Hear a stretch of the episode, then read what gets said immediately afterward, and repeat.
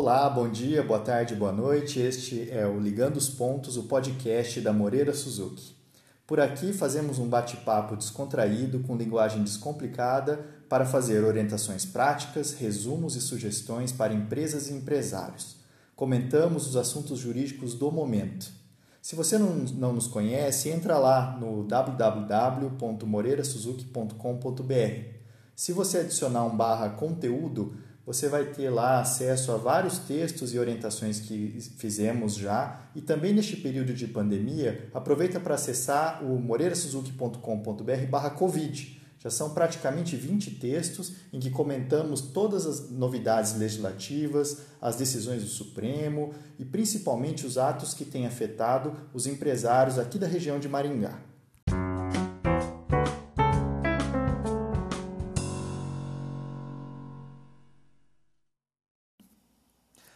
O assunto de hoje é o projeto de lei 1179, que acabou de ser aprovado na, no Senado depois de ter sido aprovado pela Câmara há poucos dias. Esse projeto de lei ele é bastante interessante porque é um projeto de um regime transitório, ou seja, ele quer regular as situações é, civis e empresariais durante o período de pandemia. É um dos primeiros projetos de lei que foi apresentado logo após a pandemia só que a tramitação dele demorou e só agora está sendo concluída. É um projeto que foi teve a origem numa ideia do ministro Dias Toffoli do Supremo Tribunal Federal. Ele pediu para que juristas, principalmente da USP, criassem um, uma redação de um projeto. Foi apresentado pelo senador Antônio Anastasia no Senado, teve a relatoria da senadora Simone Tebet é, foi aprovado no Senado, foi para a Câmara, foi de certa forma alterado em alguns pontos, retornou ao Senado e hoje foi aprovado.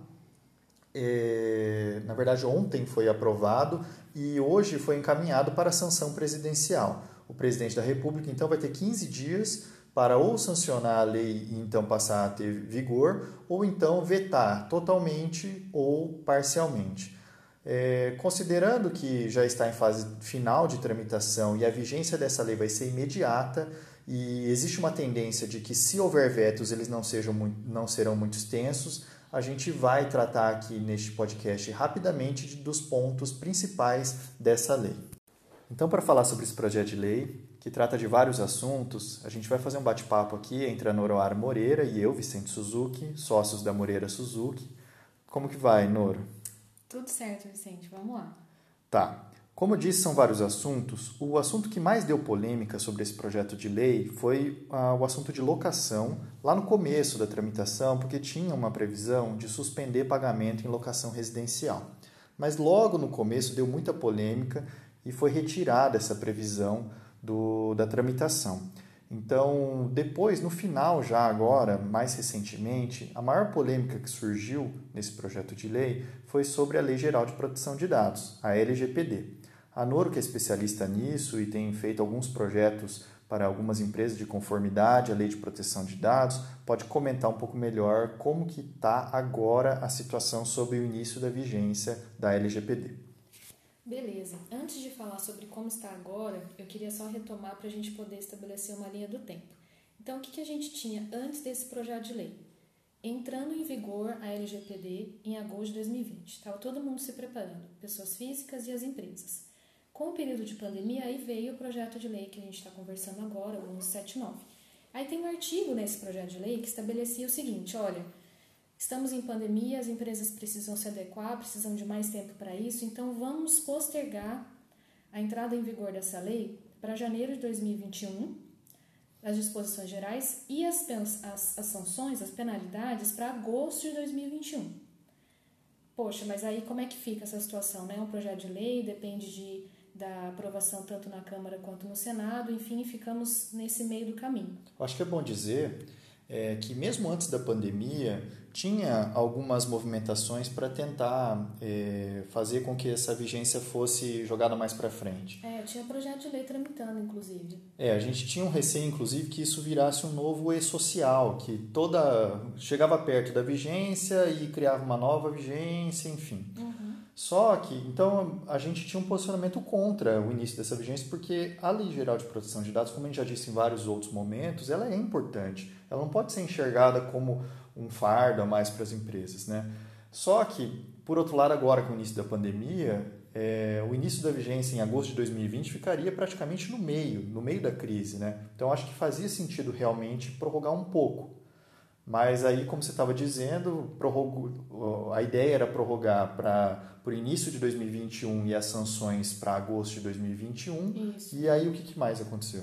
E aí, no meio do caminho, enquanto esse projeto de lei estava tramitando, foi editada uma medida provisória. Essa medida provisória é a 959-2020. Depois a gente pode disponibilizar no nosso site também o interruptor dela. Inclusive já está lá. A gente fez comentários sobre ela ela estabelecia o seguinte: olha, vamos colocar toda a vigência da, da LGPD para maio de 2021.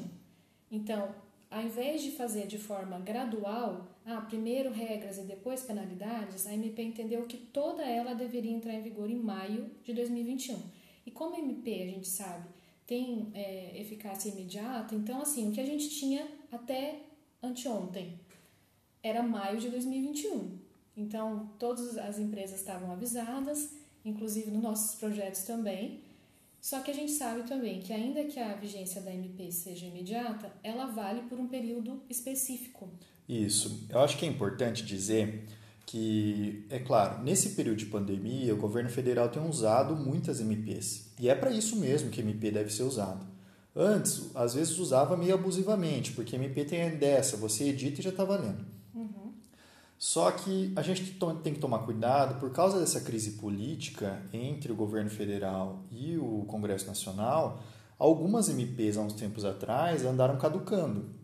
E se caducam, passam a não valer mais. Né? Exatamente. Né?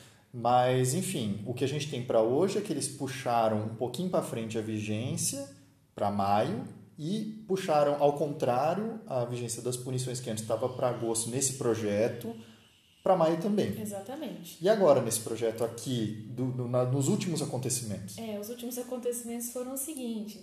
É, os seguintes. Esse projeto de lei, ele, tava, ele saiu do Senado, como o Vicente comentou no início, né, como você comentou no início, e foi para a Câmara. Da Câmara voltou para o Senado, porque houve algumas alterações. O Senado, é, por, uma, por um destaque, né, a gente coloca assim, eles mesmos puxaram lá para alterar esse projeto de lei. O que eles tinham aprovado lá no início, eles resolveram voltar um pouco atrás. E aí foi justamente nessa questão da vigência da LGPD. Eles entenderam o seguinte: olha, no nosso entendimento, seria melhor que a LGPD entrasse em vigor as regras gerais. Entrasse em vigor agora, em agosto de 2020, por conta das eleições municipais. Porque isso seria uma boa ferramenta para evitar, por exemplo, fake news. Então, eles resolveram alterar a redação, trazer essas disposições gerais para vigência em agosto, agora de 2020, e as penalidades para agosto de 2021. Então, hoje, esse projeto foi aprovado pelo Senado, foi enviado para a presidência da República para a sanção. O presidente tem 15 dias, como você lembrou já, para fazer essa sanção. E aí a gente vai entender melhor como é que vai ficar, né? Porque nós temos alguns cenários aí. O presidente pode não sancionar o projeto de lei, então o projeto de lei não vira lei nesse sentido. A MP pode ou não ser votada, a MP pode ser rejeitada ou ela pode sofrer alterações. É, mas assim, é, a tendência é que o projeto de lei seja sancionado da forma como está, e se o projeto de lei for sancionado, pelo que eu entendi, a vigência fica da seguinte forma, então, deixa eu ver se eu entendi, né? Ah, como o projeto de lei estabelece a vigência para agora, só que ainda está em vigor uma MP dizendo que a vigência de tu, toda a LGPD é maio, me parece que é assim, então. Enquanto existirem ao mesmo tempo a lei e a medida provisória, ah, o início da vigência fica para maio de 2021 e as sanções para agosto de 2021. Seria isso? Seria isso enquanto estiverem vigendo ao mesmo tempo. Isso, porque a medida provisória, vamos lembrar, ela tem um prazo para ser votada de 120 dias, que é. vai dar lá por junho, né? É, 27, se não me engano.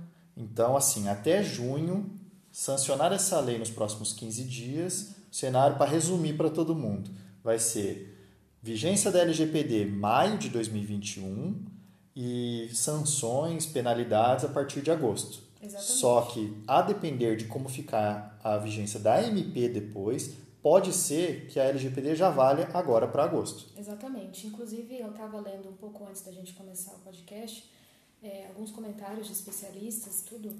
Então, em primeira mão, a gente traz para vocês o seguinte: qual é a, a o que está se comentando? Que muito provável que a SMP nem seja votada.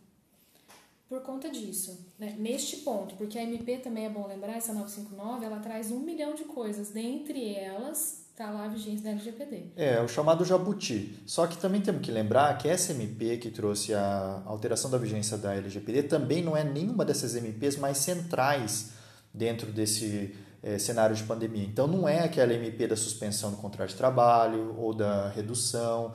Não, não, não trata isso, é mais uma MP com várias situações mais pontuais, dentre elas essa alteração da LGPD. Então, pode ser que ela venha a caducar. Exatamente. E aí passaria a ser esse cenário que foi aprovado ontem. Então, a LGPD já vai começar a vigorar agora, em agosto. agosto e aí com as penalidades só para o ano que vem, é, em agosto e aí fica também. bom porque assim, as empresas já estavam se preparando para entrar em conformidade agora em agosto de 2020. E elas vão ter um ano de prazo para se adequarem de verdade para não sofrerem penalidades antecipadamente. Então, fica lá um cenário no meio do caminho. E ainda tem a questão das eleições municipais, então a ferramenta já poderia ser aplicada já. Entendi. Eu acho que é isso, a gente pode passar então para os próximos assuntos, né?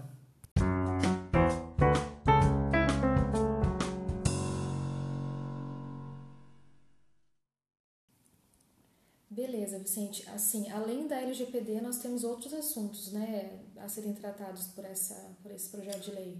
Isso. A LGPD, na verdade, nem era o assunto principal. Uhum. Ele acabou sendo mais polêmico conforme a gente conversou.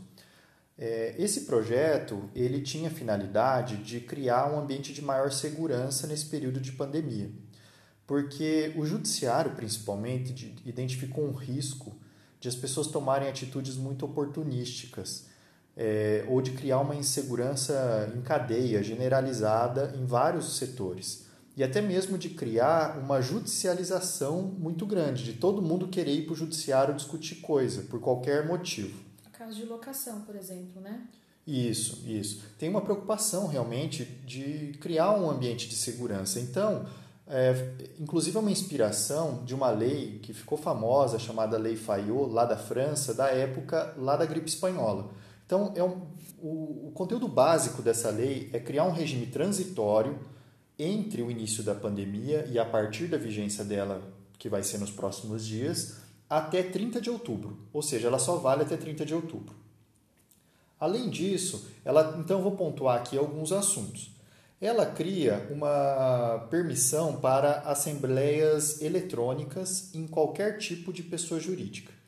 Ah, mas aí vocês vão dizer, ué, mas isso já não está podendo? Então, como demorou muito para tramitar esse projeto, é, no meio tempo surgiu uma MP, outra MP, a MP 931, que ela permitiu, inclusive agora em caráter é, definitivo, para alguma, a maior parte das empresas. Limitadas, SAs e sociedades cooperativas vão poder fazer assembleia eletrônica. Só que tinha ficado um vácuo em relação a outras entidades, por exemplo, associações. A gente recebeu inclusive algumas consultas sobre isso. Com essa aprovação da lei, essa lei prevê a possibilidade de assembleias, inclusive agora, para associações e condomínios. Ah, resolveu o problema então, que bom. Resolveu, pelo menos para isso resolveu. Ela atrasou, mas ela acabou resolvendo a omissão que tinha ficado na MP 931. Eu comentei sobre a locação antes, Vicente. Eu queria que você detalhasse um pouquinho mais para a gente poder discutir. Isso. Na proposta original da, da, do projeto de lei, tinha uma previsão, como eu disse, de suspender pagamento. Isso criou uma polêmica gigante e eles retiraram essa previsão lá do projeto, então não tem mais. Só que continua uma regra que proíbe despejo liminar. O que, que é isso? É, vocês sabem, todos sabem, que em caso de descumprimento ou caso de a pessoa, locatário, não desocupar o imóvel locado, você tem que ingressar com uma ação de despejo. E a lei de despejo prevê uma possibilidade de o locador, o proprietário, pedir liminarmente, antes de terminar o processo, já uma, uma ordem de desocupação. Então, essa ordem liminar de desocupação e restrita a processos que começaram a partir de 20 de março, ela não vai poder é, ser dada pelos juízes, a não ser em hipóteses muito excepcionais. Então, assim, o locatário que deixar de pagar aluguel, quer dizer que ele pode deixar de pagar aluguel? Não. Ele continua com a obrigação de pagar aluguel, salvo exceções, que depois a gente pode até em outros, outra, outra situação questionar e discutir. Ele continua com a obrigação de pagar, ou vamos supor, acabou o término da locação. Eu posso continuar? Não, não pode. Você já tem a obrigação de desocupar. Mas, judicialmente, para, para processos mais recentes, a partir de 20 de março, o juiz não vai poder decretar esse despejo liminar. Mas existem algumas exceções, não existem? É, existem poucas exceções. Na verdade, não pode dar esse despejo liminar para quase nenhum caso, mas pode nos casos de locação por temporada, que é algo bastante pontual, acabou crescendo um pouco mais com a história de Airbnb, se enquadrar em locação por temporada. Em caso de morte, mas em caso de morte, quando o locatário não tiver sucessores, é bem bastante é, uma hipótese bastante restrita. E em casos em que o locador tem que retomar a, o imóvel para obras de urgência, que também é uma situação bastante é, restrita. As, as, três situações elas são bem pontuais e, e, são bem lógicas, né? Não faria sentido que elas pudessem ser abarcadas por essa regra diferenciada. É, achei que ficou bom nesse ponto. Uhum. E por fim, é, eu acho que também é um aspecto bastante importante que tem a ver com a segurança. Ah, essa, esse projeto de lei, que vai se tornar lei aí daqui a uns dias, trouxe algumas previsões sobre aquelas palavrinhas que agora todo mundo conhece, que é caso fortuito, força maior, onerosidade. Por quê? Porque ele fala é, em um artigo sobre os contratos e reconhece que pode existir algum tipo de desequilíbrio ou possibilidade de revisão durante esse período de pandemia, mas ele também estabelece é, limites. Então, por exemplo, ele já, nos termos do que os tribunais já vinham, vinham entendendo, ele estabelece que caso fortuito e força maior, por exemplo, não pode ser inflação, não pode ser desvalorização cambial, o que nesse caso agora, né, a gente está com uma alta do dólar bastante acentuada, mas a lei já fala que essa uh, desvalorização cambial não vai poder ser considerada como matéria para revisão de contrato. Então, é importante para dizer e evitar atitudes oportunísticas, e eu acho que a gente vai poder falar num podcast, num outro episódio, mais aprofundadamente, sobre qual que é o impacto prático do, da pandemia nos contratos. Mas já dando uma palhinha, é, tem que evitar realmente de se entender que a pandemia vai gerar um efeito para todos os contratos ou que todos os contratos vão poder ser revisados. Os requisitos são muito específicos para cada uma dessas palavrinhas. Então, caso fortuito e força maior é uma coisa, onerosidade excessiva é outra coisa, revisão de contrato por outros motivos, enfim, tem um monte de palavrinha difícil, mas cada uma das matérias que pode dar motivo para você encerrar um contrato, ou revisar um contrato, ou renegociar um contrato, tem certos requisitos.